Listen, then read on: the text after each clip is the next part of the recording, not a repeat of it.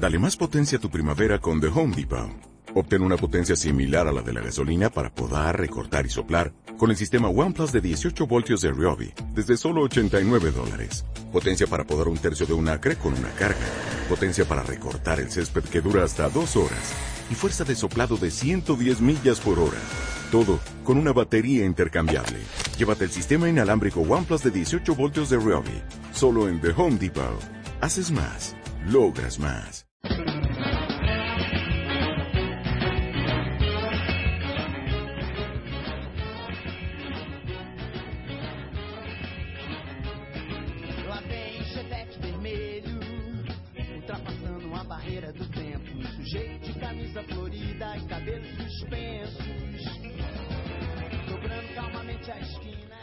Dice un viejo aforismo que un médico cura, dos médicos dudan, tres médicos muerte segura. Y estamos en una situación social, política y económica en la que parece que cada vez tenemos todos más claro el diagnóstico, pero hay bastantes médicos y esos médicos, no sé si en el fondo están dando unas recetas similares, unas recetas distintas, y si estamos ante el riesgo de perdernos ante tanta posibilidad de curar, pero sin aglutinar fuerzas para que la cura pueda ser posible. O quizá es que uno sea muy viejo y ha escuchado aquello eternamente de la unidad que nunca se ha conseguido y lo bueno es que sea múltiple, variada, distinta y que todo tenga cabida. Sujeito de camisa florida e cabelos suspensos. Lo cierto es que parece que hay fuerza, que hay iniciativas, que se aportan soluciones, que se debate, que la calle bulle. Lo que no es tan cierto es que seamos capaces de conseguir algo y el objetivo al final no tiene que ser hacer discursos bellos, emocionantes y acertar con el diagnóstico, sino cambiar las cosas.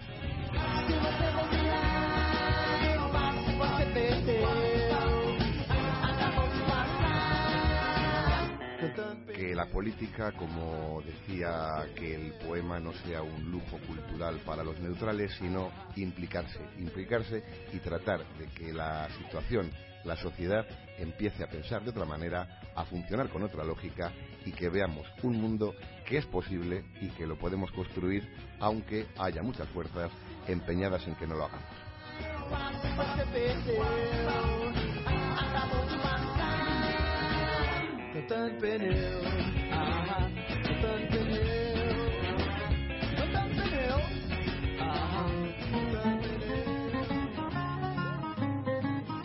Y como contaba aquel cuento del colibrí que intentaba apagar el incendio en el bosque y que él decía que al menos su parte la iba a cumplir y que iba a hacer lo que él pudiera, nosotros aquí en el Mejor Póngame un Café en Onda Expansiva queremos contribuir de esa forma. No sabemos si con una gota para apagar el incendio, con un chorro, con un cubo o con una piscina, pero el agua que tenemos queremos ponerlo para apagar el incendio.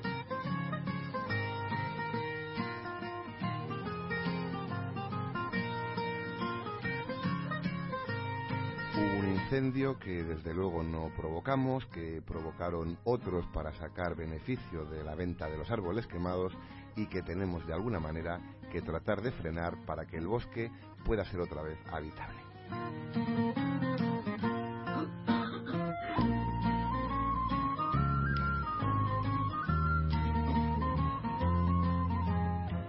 Ese es nuestro objetivo, pasar una horita con vosotros en complicidad, en un camino de ida y vuelta, en el que hacemos que sea posible gracias al trabajo de Rosy Casares y de Miguel Ángel Niño, que se encargan de prácticamente todo.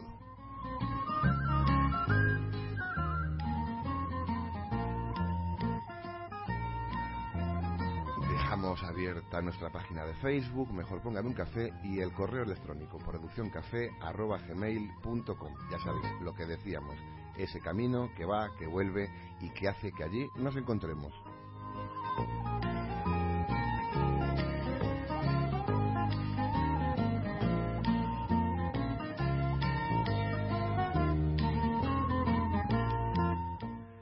Que, sin más, con el fondo de los Modena City Ramblers, con el Fiscal Viento, arrancamos.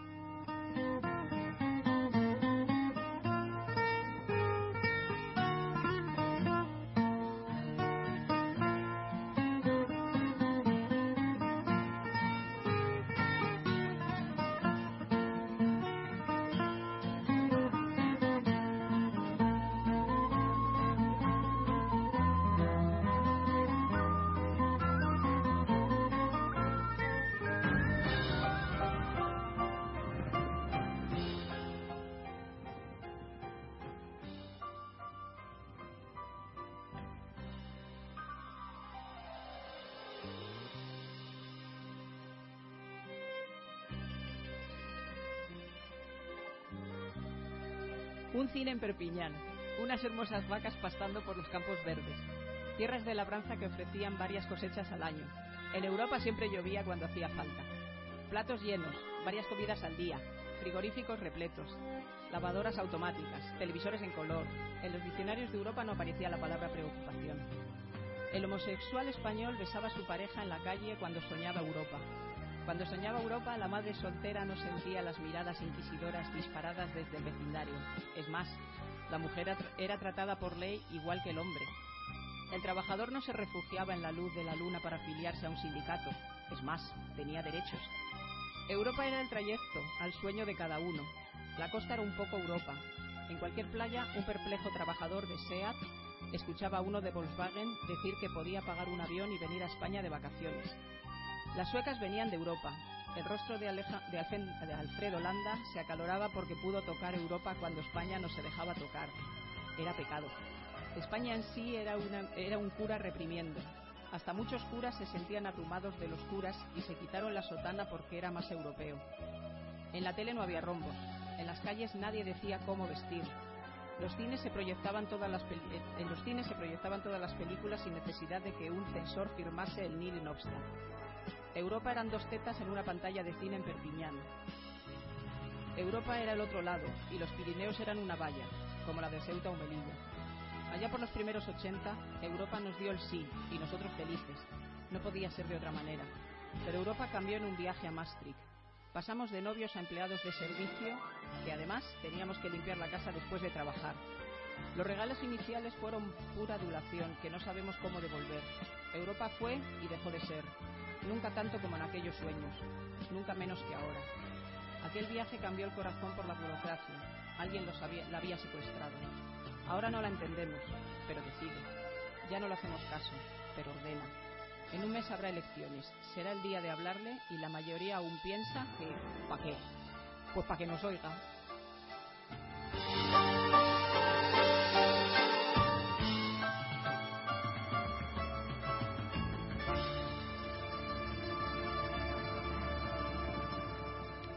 Bueno, pues evidentemente Europa no era tan así, pero era lo que nuestros padres y nuestros abuelos soñaban que soñaban que era. Al final, como en toda ensoñación, había mucho de exageración y sobre todo una buena parte de, de aspiración.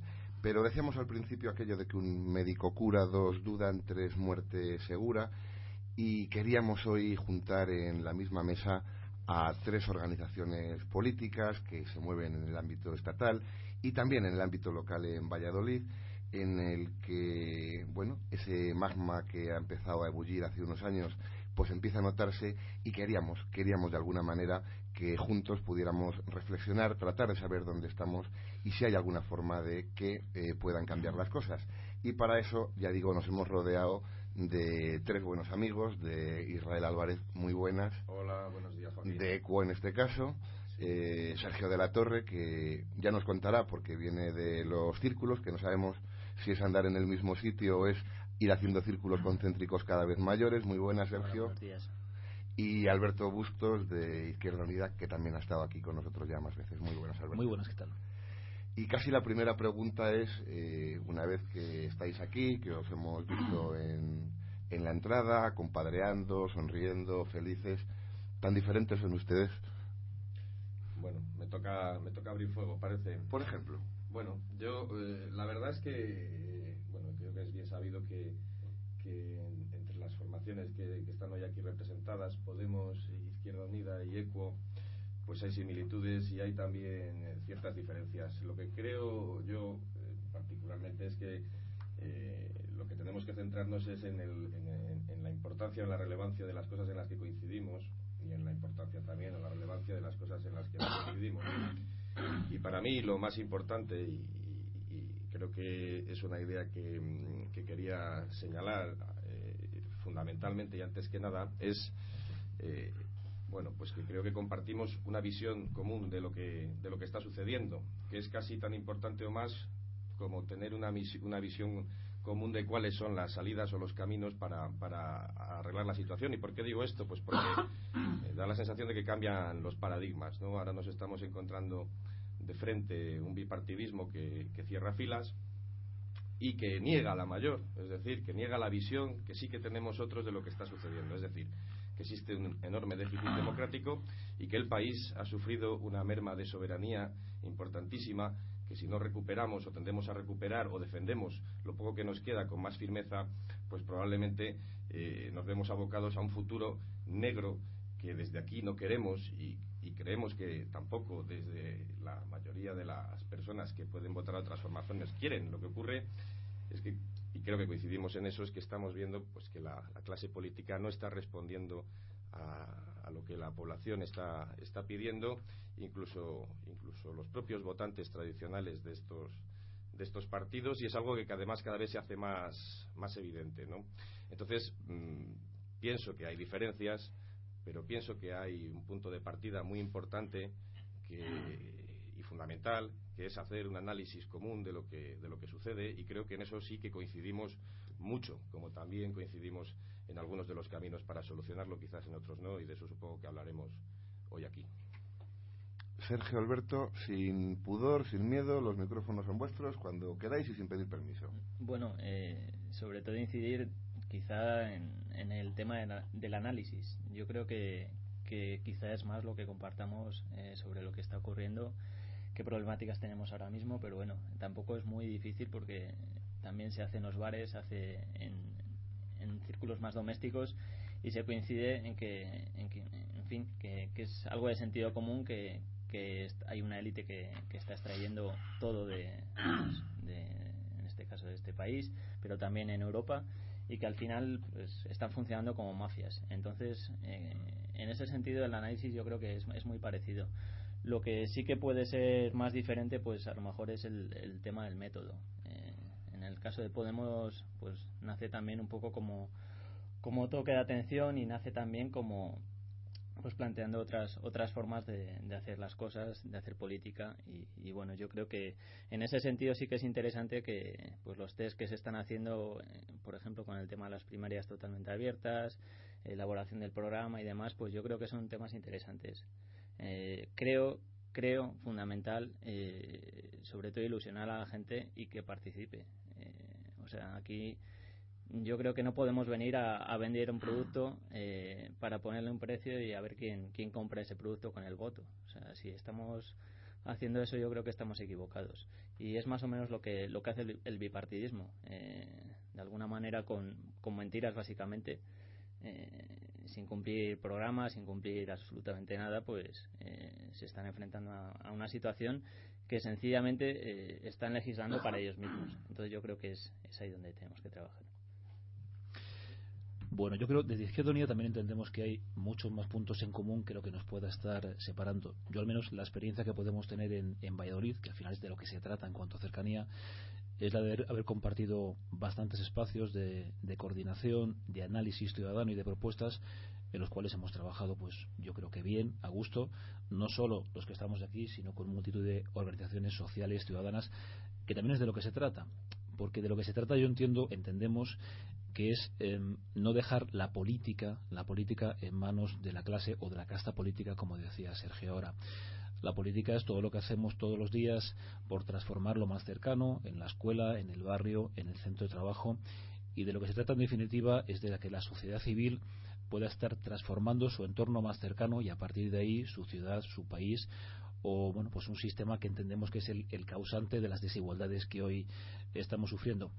Eh, porque se habla muchas veces, entrando un poco al análisis que plantean mis compañeros, em, de la crisis como causante de estas dificultades.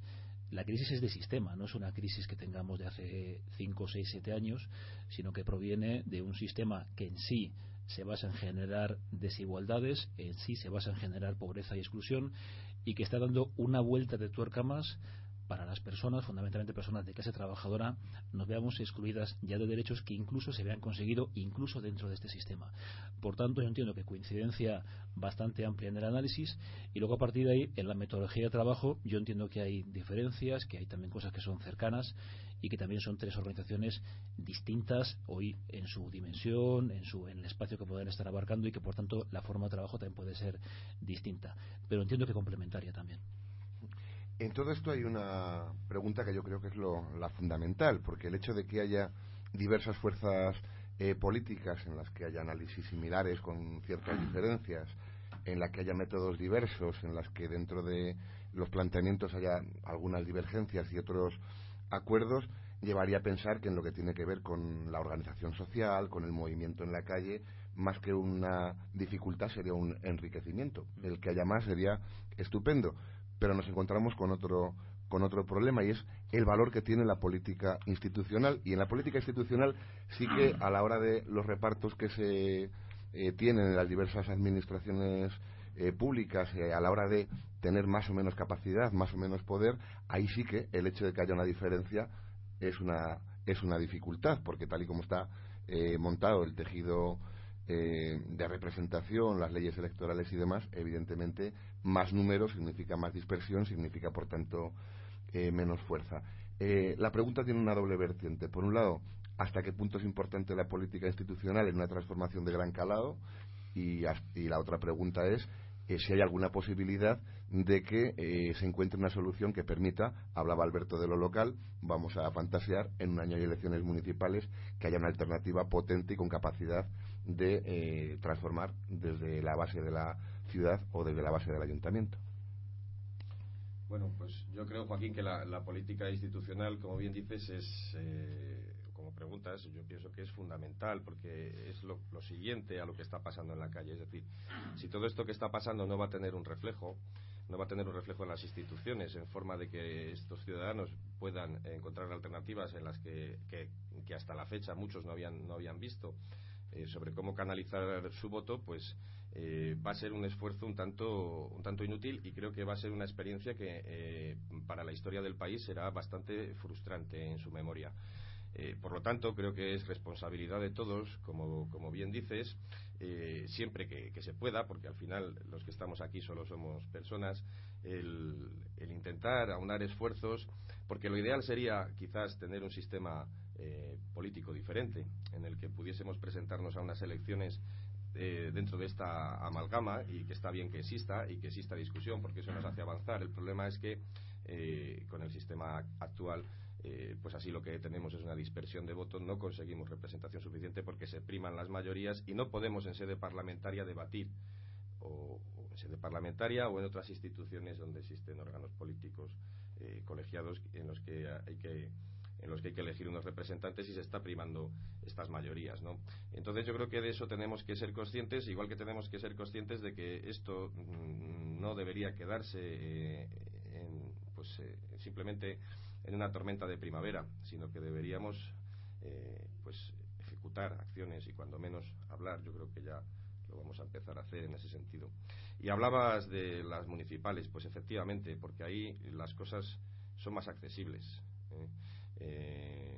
Pueden no gustarnos algunas cosas que hacen el resto de formaciones eh, a nivel nacional, pero nos puede gustar más eh, lo que puedan plantear a nivel local. Sobre todo nos puede gustar más lo que puedan plantear en cuanto a las formas, porque las formas entendemos que, que importan y entendemos la importancia histórica que tiene cada uno también, pero entendemos que también hay que entender no solo el pasado, sino lo que estamos viviendo ahora mismo en el presente y en ese sentido eh, como existen fines comunes muy potentes, acabamos de hablar, por ejemplo, de la ley electoral, eh, pues creo que antes de poder seguir avanzando hay que cambiar ciertas cosas y para cambiar esas cosas, pues mm, me temo que, salvo sorpresas, ninguna de las formaciones que nos encontramos aquí hoy vamos a poder hacerlo, ni en el ámbito local ni en el nacional. Eh, bueno, en, el ámbito europeo yo creo que a lo mejor esa fragmentación no va a ser mejor tan, tan, tan grande como pudiera ser en el, en el ámbito estatal. Más que nada por, por la, el tema de, la circunscripción única y demás. Lo que sí que es cierto es que ya de salida pues pone una serie de, de, obstáculos para que aparezcan nuevas formaciones y demás con el tema de los avales necesarios para presentarse. Pero bueno, eh, nosotros de momento yo creo que va a ser un test interesante sobre todo en el tema de organización, en el tema de procesos de, elaboración de programa, en fin, una serie de mecanismos que yo creo que si se implantan, ya no digo solo en Podemos, eh, sino en otras formaciones, pues, eh, en fin, yo me daría con un canto de los dientes.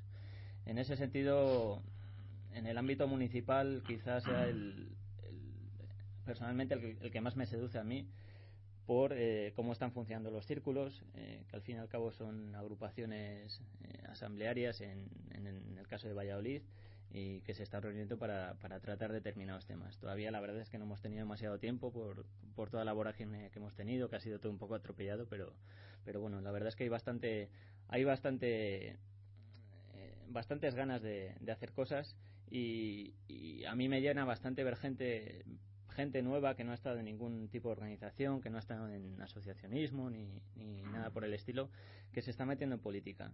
Yo creo que el tema municipal es interesante por la cercanía y porque de alguna manera pues eh, se puede llegar a más sencillamente a, eso que queremos que, que, es que no nos hagan la política sino que hagamos la política nosotros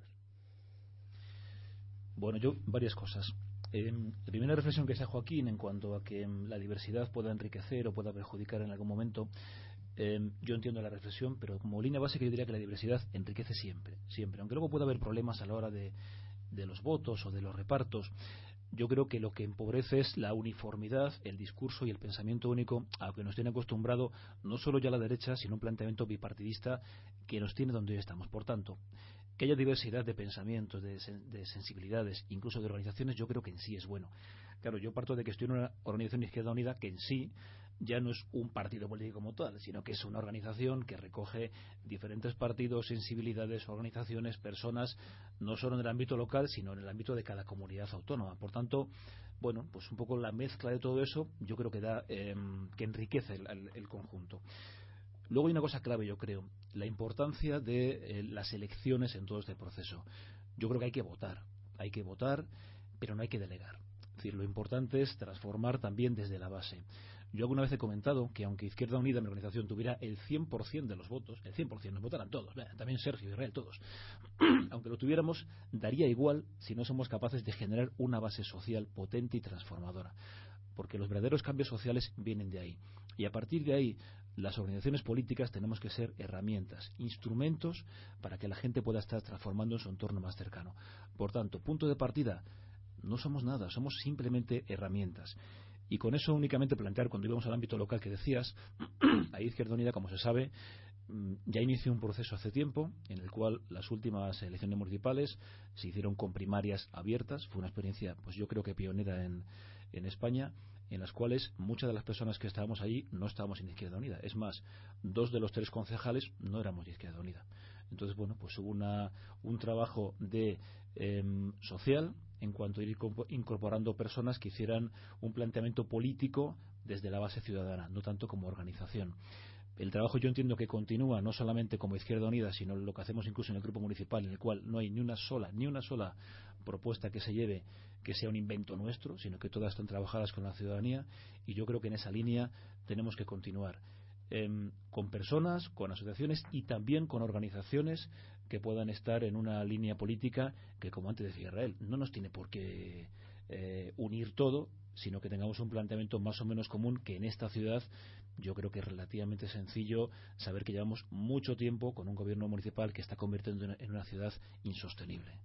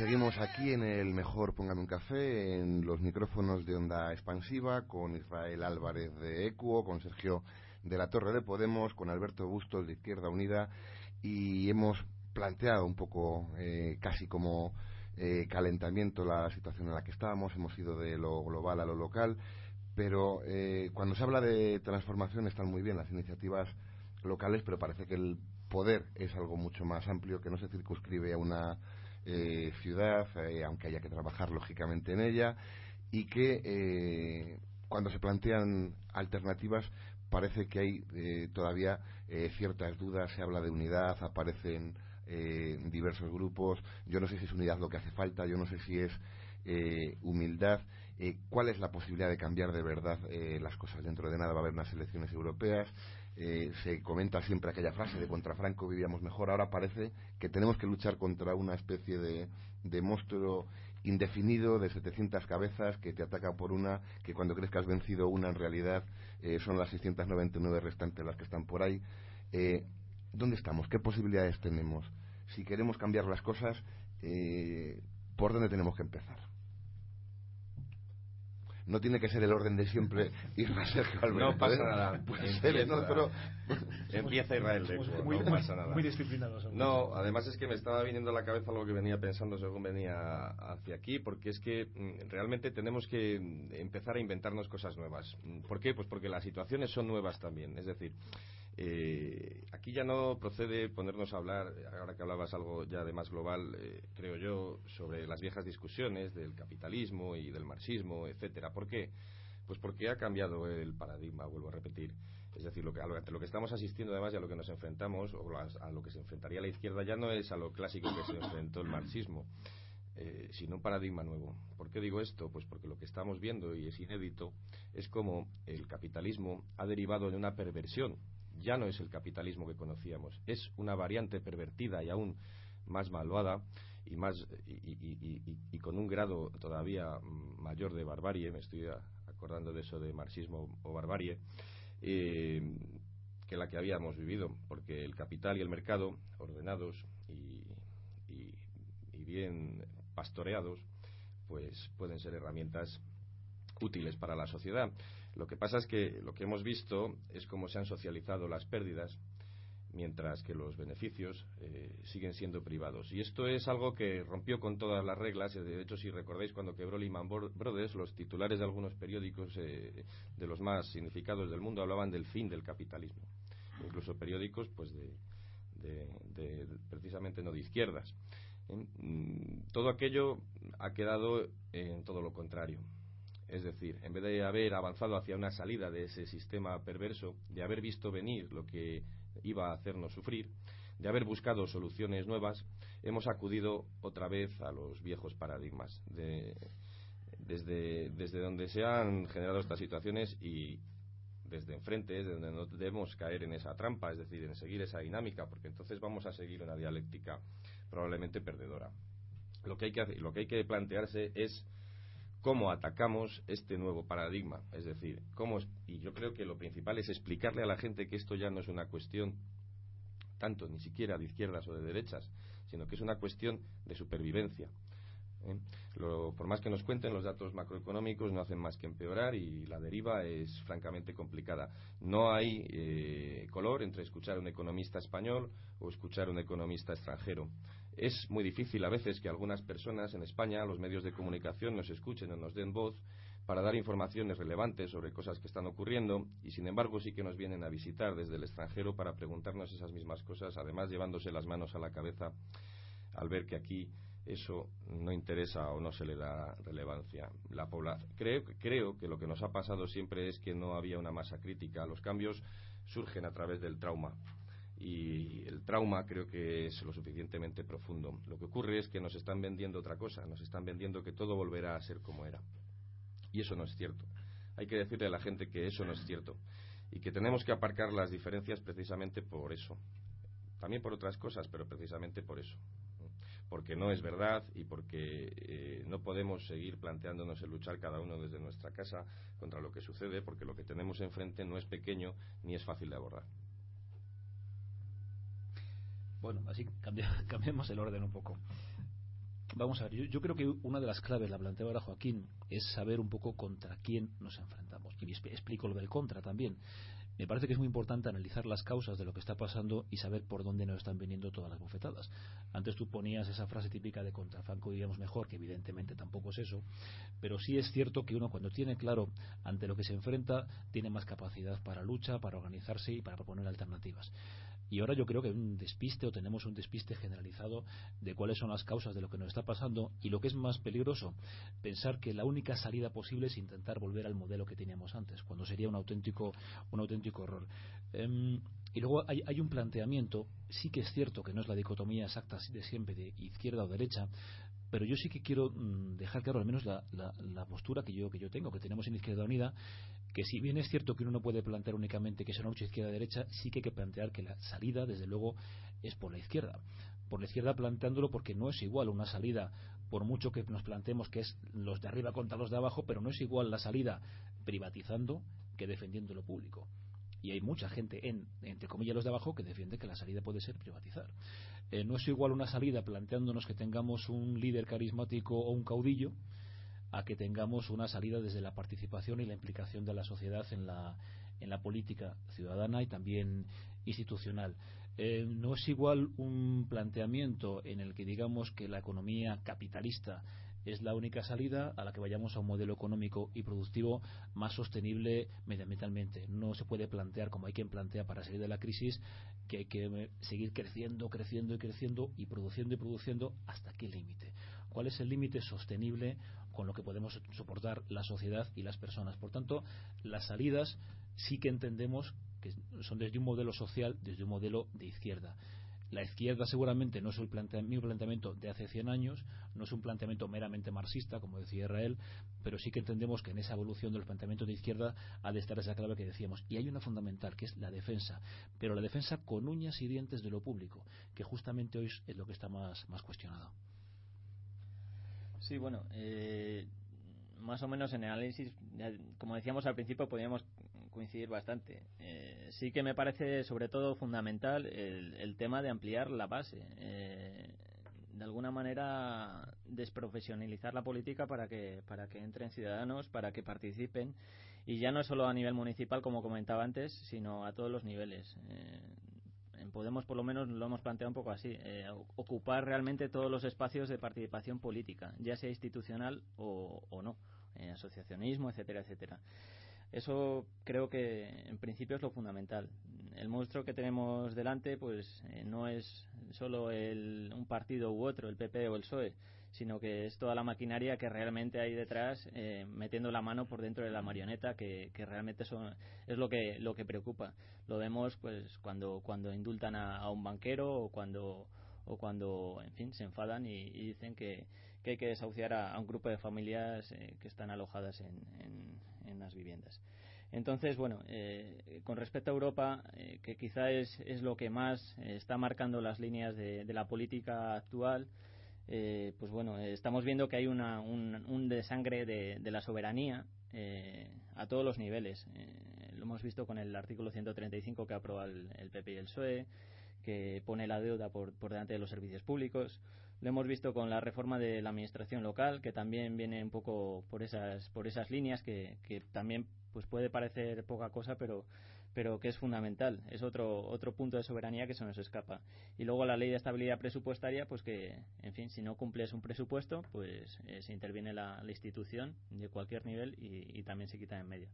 Yo creo que eh, realmente la gravedad es que eh, si no nos movemos, eh, la soberanía, la capacidad de decidir, pues se, nos va. No, no podemos dejar que decidan por, por nosotros. Tenemos que tomar de alguna manera las, las riendas del asunto y, tirar para adelante.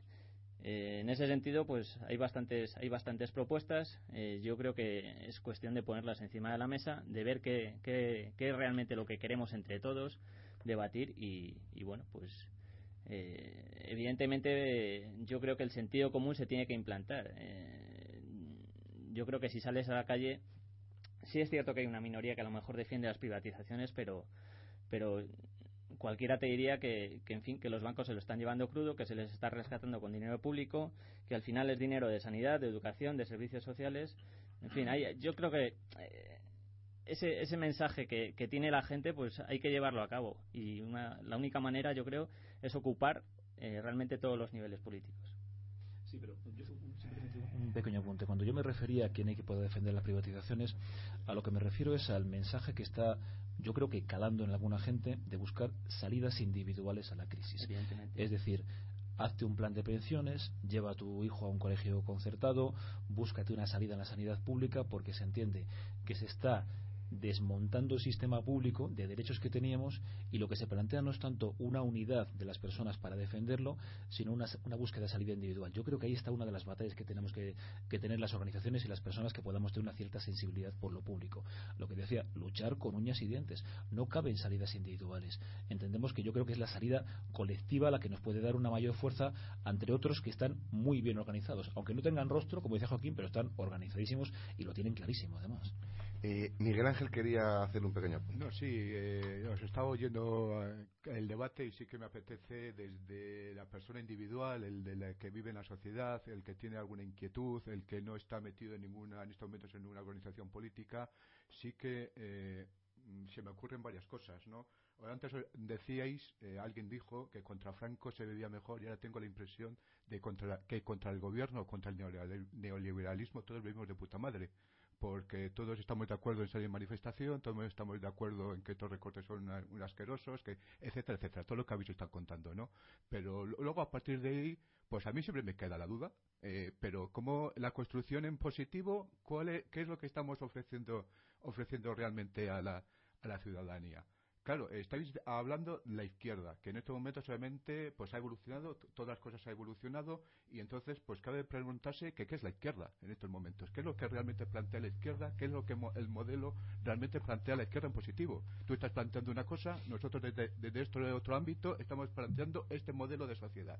Y eso a lo mejor eh, la sociedad, las personas en, en su conjunto no la acaban de visualizar no la acaban de visualizar por, por las razones que fuesen, porque los medios de comunicación no, no se hacen eco, porque desde las, vuestras organizaciones políticas no son capaces de, de, de, meter pedagogía y contar un poco el sistema, y entonces creo que por ahí deberéis el asunto. Yo estoy de acuerdo con Alberto cuando dice que la, cuando habla de participación y cuando habla de una sociedad eh, realmente comprometida y transformadora en estos momentos yo tengo la impresión de que el nivel es muy bajito de participación, muy bajito. Y entonces hay, que preguntarse el por qué y buscar los mecanismos para que realmente se es. Yo me estaba acordando, si me permitís, que en estos momentos sí que hay eh, cimientos para crear una sociedad alternativa al capitalismo en el que en estos momentos vivimos. Me estoy acordando de la, de de la economía solidaria alternativa, lo que es REAS, me estoy acordando de, de la banca ética,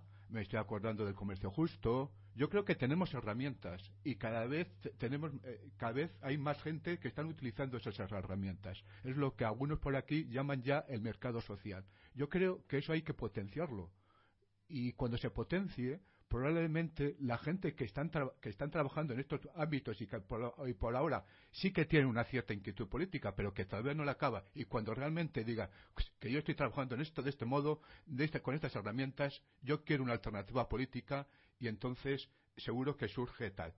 Eh, hace unos meses eh, Izquierda Nueva planteó lo de la unidad de la izquierda y todo el mundo estuvimos hablando largo y entendido de la unidad de la izquierda. Yo tengo la impresión de que una vez hablado de esta, de la unidad de izquierda, en lugar de unidad, lo que se ha hecho es justamente todo lo contrario. Hemos sido justamente todo lo contrario. Han, han, empezado a aparecer plataformas, asambleas, organizaciones políticas, etcétera, etcétera, etcétera, que, mm, que a la gente de la izquierda nos tiene un tanto despistadas, porque no hay manera, y yo no sé exactamente en qué se tiene que fundamentar la unidad de la izquierda. No sé si es solo esa unidad de la izquierda con vistas a unas elecciones europeas, unas elecciones municipales o unas elecciones generales, que está muy bien, lo habéis hablado, pero yo creo que deberíamos ir intentar por lo menos ir un paso más allá y ver qué es qué es lo que realmente nos une o nos desune dentro de la izquierda y a lo mejor no hace falta crear solo una candidatura o eso, que todos podemos coexistir desde nuestras propias organizaciones, pero teniendo muy claro lo que queremos y a dónde queremos llegar yo creo que eh, yo os pongo esto, todo esto de reflexiones encima de la mesa y realmente ver cómo podemos eh, concienciar a la gente y cómo podemos que la gente participe no solo el día 25 de mayo que vayan a votar, sino el 26 de mayo, que a mí es lo que me parece más importante, trabajar en las organizaciones políticas, en los movimientos sociales, en las mareas, para transformar de verdad esta sociedad que se nos está yendo las manos y que la revolución está neoliberal que estamos sufriendo desde hace seis o siete años, nos están ganando la partida y nos están goleando, si me permitís, en términos futboleros. Bueno, como ha dicho Miguel Ángel que podemos, pues casi Sergio, tú eres el primer interpelado. Bien, eh, yo creo que el, primer error es, es plantear como eh, que qué ofrecemos. Eh, realmente yo lo he dicho un poco al principio.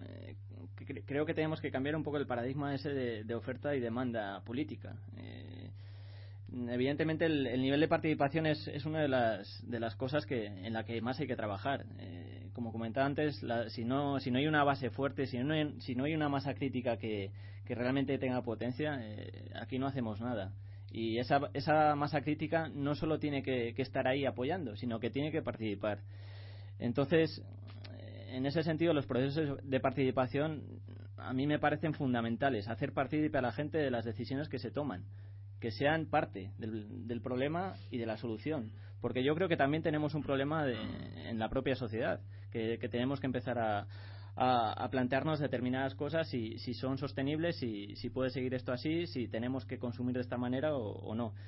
En cuestión de izquierda derecha, en fin, son las, las etiquetas de siempre. Mm, yo entiendo que, que puede haber gente que, que se siente incómoda si no, si no hay una definición como tal. Eh, yo lo plantearía más como sentido común, lo he comentado antes.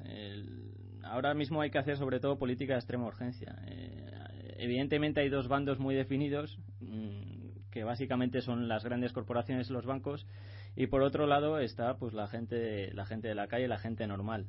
Eh, si no hacemos entender a la gente que, en qué digamos en qué grupo está, pues eh, en fin eh, viven engañados. Pero yo creo que, eso es uno de los pilares también que tenemos que, trabajar. En cuanto a, lo que comentaba un poco antes Alberto del desmontaje de, de los servicios públicos. Eh, ocurre un poco también lo mismo con las nuevas iniciativas, eh, pues en, caso de huertos, de eh, iniciativas de, de crédito comunitario, etcétera, etcétera. tenemos que, estar al, pendientes de que se está desmontando realmente lo público, como comentaba Alberto, pero también se está montando una estructura ahí detrás. Y no solo en los niveles, digamos, eh, generales de, educación, sanidad, eh, seguridad, en fin, todas esas eh, parcelas que, tenía, digamos, el Estado más o menos controladas. está ocurriendo también en, los niveles más bajos de realmente de cambio. Yo creo que también tenemos que atender un poco a, esos movimientos que hay por debajo que de alguna manera también quieren, quieren plantear algunas soluciones ficticias que, realmente no lo son. No estoy tirando piedras ni mucho menos contra todos los proyectos, pero, pero vamos, que tenemos que estar ahí al loro. Y en cuanto a, a la ocupación de espacios, eh, en fin, eh, hablabas de Izquierda Unida. Si, realmente Izquierda Unida estaba ahí y ahora hay más formaciones, a lo mejor es que Izquierda Unida no está haciendo bien algunas cosas. Eh, no quiero tirar piedras ni mucho menos, pero, pero bueno, sí que es cierto que, pues que hay un hay a lo mejor un desencanto o que se pueden hacer cosas de manera diferente en ese sentido yo tampoco lo veo como algo negativo, ni mucho menos, sino que eh, pues hay una serie de, pues de planteamientos diferentes que, yo creo que pueden ser más interesantes. Eh, he comentado antes pues el tema de participación, participación, os lo he dicho muchas veces, pero bueno, eh, también el, tema de, desprofesionalizar la política. ahí quizá no es el caso más, más indicado Izquierda Unida, pero bueno, eh, a todos se nos ocurren muchos políticos que llevan toda la vida ahí eh, en el cargo. Y bueno, tampoco me hará. Sí, sí, si, me, si, eh, si, me permitís un momento, yo cuando hablaba que cuando Izquierda Unida, la unidad, yo es que me planteamiento no es para defender a Izquierda Unida. no, no, iba por ahí la cosa, sino justamente era para reflexionar qué se entiende por la unidad de la izquierda. No es que venga un partido y decir, vamos a eh, estar unidos, vamos a ir unidos a, las elecciones y todos digamos que sí, vale, estupendamente. No, que, que, lo, que lo que yo he intentado poner encima de la mesa es realmente reflexionar qué se entiende por la unidad de, la izquierda y ver cómo defendemos esos valores que estamos poniendo encima de la mesa y que más o menos todos estamos de acuerdo. La defensa de lo público me parece esencial y es que me parece, y lo de participación ni te cuento, ni te cuento. Y, y, y, y a la gente decir, oye, mira, que, que hay que empezar a poner, eh, hay que ponerse a trabajar y si queremos realmente salir de esta, de esta historia, pues me parece fundamental. Por eso no, es, no era un defensa, dice, es que empezó Izquierda Unida y ahora, joder, hacéis... cua-". No, mi, mi, reflexión es justamente todo lo contrario. ¿Qué se entiende unidad de la izquierda? Y sobre todo lo que me parece en estos momentos es que hay demasiadas plataformas y demasiadas mareas y demasiadas historias pululando por ahí y yo creo que deberíamos intentar, dentro de lo posible, ver cómo coordinamos todos esos en un mínimo común, en un máximo, en un máximo común divisor, para poder avanzar. Si no, veo que la marea X tiene sus planteamientos, la marea Y también, la plataforma no sé qué, la asamblea de no sé cuál, y las organizaciones políticas y, la- y los movimientos sociales. Eh, vamos a coordinar un eso, porque si no es que al final tenemos, todos convocamos nuestras manifestaciones, todos nos eh, convocamos nuestras asambleas, y después hay un cacao total que al- y algunos no, ya no sabemos ni por dónde nos andamos. Si toca esto, nos toca la Y. Y entonces yo creo que hay que coordinar un poco eso y ver si realmente mm, tiramos para adelante en un modelo que yo tengo la impresión que le de la derecha y del neoliberalis- neoliberalismo lo tienen clarísimo y se han reforzado profundamente. La revolución neoliberal está aquí encima de la mesa y desde hace muchos años la izquierda, la izquierda social- socialdemócrata, que no está aquí representada sobre todo, pero también la izquierda alternativa, hemos ido tirando principios por la borda en virtud de no sé qué ya nos hemos encontrado con todo esto intentando recomponer nuestro discurso que no sabemos exactamente por dónde vamos. Isra, eh, Alberto. Yo, si quieres, contesto con, con- con una Vamos, frase de un correo. muy poco tiempo. La frase es de un correligionario de Alberto: menos yoga, más organizarse. ¿no? Eh, creo que esa es la, la- eh, resume un poquito lo que toca ahora. Eh, a ver, todos tenemos prisa y todos queremos que ve- ver los cambios ya, pero los cambios y las transformaciones profundas como las que se proponen llevan tiempo. Entonces, yo entiendo que si vemos esto con perspectiva y hacemos las cosas bien, ahora lo que estamos viviendo es un momento en el que hemos descorchado el refresco y empieza la burbuja a subir hacia la boca de la botella. Eh, lógicamente, eh, en eso nos hallamos, Miguel Ángel, estamos eh, pues pues hoy aquí entre otras cosas también porque somos conscientes muy conscientes de eso que estás de eso que estás comentando y, y bueno eh, yo creo que sin duda eh, en ese sentido es en el que se va a avanzar y en el que queremos avanzar en el que queremos avanzar todos porque como hemos dicho ya hoy hay, hay mimbres. Bien, a ver, em, como ha salido además varias veces la alusión a Izquierda Unida, mm, yo creo que es cierto lo que se decía, que Izquierda Unida ha estado abierta y planteando un, bueno, ideas de, de unidad, de organizaciones, y ahora, bueno, comentaba Sergio que si no se ha conseguido es que Izquierda Unida algo no habrá hecho bien. Bueno, cuando se pretende la coordinación o la unidad, no hay solamente una parte. Entonces son varias partes las que intentan coordinarse, eh, unirse, llevar planteamientos comunes. Entonces yo no entiendo que sea solamente una parte la que pueda no haber hecho algo bien. Y habría que ver qué se ha hecho bien y qué se ha hecho mal y qué se ha podido hacer y dónde se ha llegado. Hablamos del tema de las europeas, evidentemente.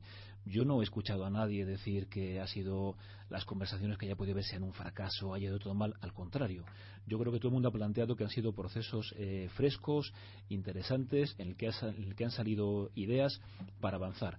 Porque lo que yo creo que, que sería engañar a la gente sería llegar a una serie de acuerdos meramente por un reparto eh, electoral, de una serie de puestos de salida en unas elecciones. Yo creo que lo interesante son los espacios de coordinación para analizar y para conseguir em, propuestas transformadoras. Y a partir de ahí se puede intentar conseguir, ¿por qué no?, en algún, en algún comicio electoral, pues algún tipo de lista, de planteamiento que pueda ser común. Pero lo fundamental es lo otro, lo fundamental es la, la unidad, pero la unidad no quiere decir que todos sigan a uno. Porque yo cuando planteo que Izquierda Unida está abierta, yo no lo planteo que está abierta para que los demás se sumen a Izquierda Unida. Creo que eso no debe ser así. Yo creo que es abierta, como entiendo que estará abierto Podemos o estará abierto ECO, para intentar transformar de manera conjunta. Porque el que plantee yo me abro para que vengas y te unes a mí, creo que sería un error. Y creo que eso no es lo que espera la gente. Yo creo que los ciudadanos lo que estamos esperando es justamente conseguir una transformación política que, como antes tú decías, decir, es ir eliminando la, causa, la casta, ir generando transparencia, ir haciendo que los ciudadanos nos incorporemos a los procesos políticos para transformar.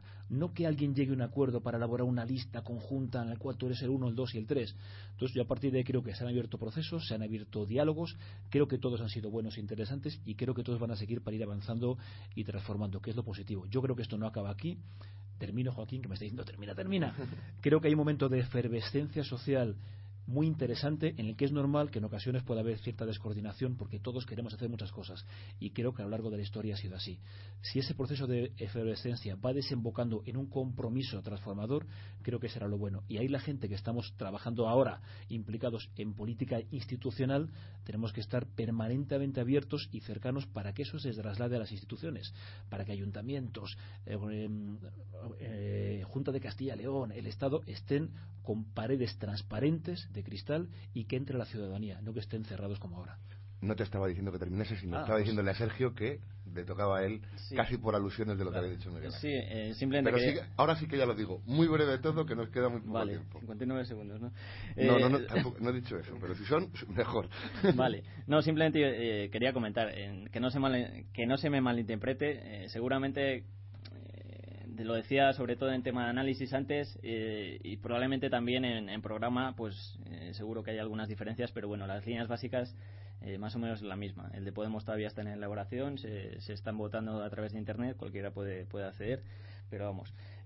Yo me refiero sobre todo en lo que decía Miguel Ángel, el, que no tenemos que tener ningún miedo a la ocupación de espacios que a lo mejor no están realmente ocupados, eh, que yo creo que es realmente lo, lo fundamental. Hay eh, algunas eh, inquietudes o necesidades que yo creo que hay que, hay que responder y, y que tenemos que estar ahí. Y luego también crear otros espacios de, de poder popular. Eh, yo creo que si no ampliamos esa base, de verdad estamos perdidos. En cuanto a Izquierda Unida, pues eh, yo creo que hay, hay, sobre todo en tema de programa, muchas cosas en común, pero a lo mejor en tema de método, pues no, no las hay. Y tampoco hay que tener ningún, ningún miedo a decirlo ni, ni ningún tipo de, de, de impedimento respecto a eso. Que se colaborará, que se, se hablará, pues eh, evidentemente eh, conversaciones yo creo que, que va a haber con todos los partidos, con ECUO, con, con Izquierda Unida y con quien quiera hablar con Podemos. Esperamos que en ese sentido no, no se está cerrada a nadie, ni, ni tampoco se quiere torpedar a nadie, que, que no se me entienda así como, como se ha podi- ya podía entender antes. Vamos, vamos al. Ahora, ya que lo has dicho todo, el modelo 59 segundos. Hace muy poco ha salido un vídeo estos días de Amaral en el que salían eh, diversos políticos del régimen bipartidista con heridas, como golpeados, como magullados. Eh, daba la sensación, dentro de un terreno comercial, que lo que se buscaba era eh, casi buscar la complicidad de la complicidad de la calle, pero el enemigo, el que planteaban ahí como el malo, es siempre el político y se olvidaban de que el poder de verdad está en, en otro sitio. Una pregunta muy breve. ¿El trabajo de la izquierda tiene que venir más de propuestas concretas que cambien las cosas o de tratar de variar una lógica de pensamiento que, como decía Jorge Richman, está dominado por el capitalismo después de varias décadas masajeando el cerebro para que tenga la forma que el capitalismo quería? Claro, es contra educación y contra cultura, porque todo lo que vivimos a diario va orientado, o mucho de lo que vivimos a diario eh, va orientado a todo lo contrario. Entonces ahí está la tarea. Eh, en, en- en hacer ver esto que estamos explicando hoy aquí. En el, en- lo que pasa es que es difícil tener acceso, Joaquín, porque ya sabes que programas de radio, pues como el tuyo hay pocos, ¿no? Eh, y entonces ahí es donde tenemos que darle una vuelta a ver cómo, cómo conseguimos llegar más a la gente, pero desde luego que se trata de- no solamente de hacer eh, unas propuestas concretas y decir, pues este es el camino, vamos a hacer esto o lo otro, vamos a pagar la deuda, no la vamos a pagar, vamos a pagar la cuarto y mitad, sino eh, hacer ver a la gente lo que está sucediendo, la gravedad de lo que sucede, que es que no somos dueños de nuestro destino. Y ese es la, la el principal problema que tiene el ciudadano como individuo y el país como nación, que se supone que debería ser soberano. Sergio Alberto, propuestas concretas o lógicas de pensamiento. Pues yo creo que las dos cosas. Eh, parte del análisis también tiene que tener su, su propuesta, su parte de propuesta. Y yo creo que análisis hemos tenido bastante durante los últimos tiempos, los últimos años. Y, y creo que, que de alguna manera pues abre el tiempo de propuestas y en ese sentido pues yo creo que Podemos también está está un poco nace un poco también por eso Eh, respecto al pensamiento, evidentemente, en fin, pues vivimos en la sociedad que vivimos. Eso no, no nos tiene que, que, asustar, pero sí que nos tiene que poner de alguna manera alerta con, con, respecto a los mensajes que se lanzan.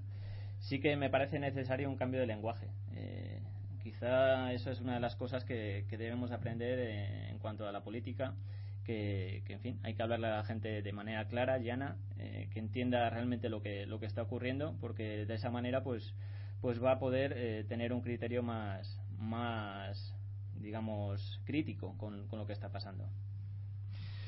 Bueno, el vídeo es muy impactante, el de Amaral, pero sí es cierto, sí es cierto que únicamente están apareciendo pues responsables eh, políticos y siempre está quien mueve los hilos y casi nunca sale. A lo mejor porque no conocemos sus caras, aunque algunas sí que, sí que conocemos. Pero, mm, pero sí que es verdad que es normal que también salgan algunos políticos, porque son políticos que le están haciendo el juego a esos otros que mueven los hilos, es decir, y que se están enriqueciendo y que son políticos que muchos de ellos emplean la puerta giratoria para pasar de la política a los consejos de administración de Endesa, de Iberdrola o de donde sea. O son políticos que algunos de ellos llevan más de 30 años en política y eso no puede ser. Eso yo creo que es una cosa que hay que acabar con ella y es parte del cambio de modelo que entendemos que hay que impulsar, dando protagonismo a la, a la sociedad civil, poniendo en valor a las personas y poniendo en valor esas pequeñas transformaciones que casi siempre van surgiendo desde lo local. Y unido a esto, y termino, antes lo apuntaba Sergio, hay un tema local fundamental que es la reforma de la ley de bases de régimen local que está dejando a los ayuntamientos en el que prácticamente los alcaldes van a quedar para pasear el santo en las, en las procesiones. Y nos parece que es fundamental recuperar el protagonismo, pero también recuperar la autonomía de las pequeñas localidades, de los ayuntamientos, para transformar desde ahí. Yo creo que es mucho más sencillo mm. ir dando pequeñas transformaciones desde una pequeña localidad, desde el ámbito rural, desde el ámbito municipal, y yo creo que ahí es más sencillo poder hacerlo. Pues nos quedamos sin tiempo. Lo local no ha sido lo importante, pero sería imperdonable que dentro de un año no se consiguiera cambiar por este tipo de disensiones. En la calle nos seguiremos eh, encontrando. Y sí que quiero decir una cosa. Esta vez se ha invitado a las tres organizaciones políticas y el debate ha sido solo de hombres. No sé si ha sido casualidad o un mal síntoma que espero que para otras veces se vayan cambiando. Una nota de optimismo. Decía Gransky, Gramsci que cuando la Revolución Francesa se hizo, la Revolución Francesa ya estaba hecha. Ya había llegado la Ilustración, el movimiento. Quizá estemos todavía haciendo esa revolución y cuando se haga es porque se está haciendo ahora. Nos seguimos escuchando los jueves y es un placer servir dentro de las posibilidades de este colibrí, tratando de hablar y de decir cosas que en otros sitios no es posible. Hasta otro día.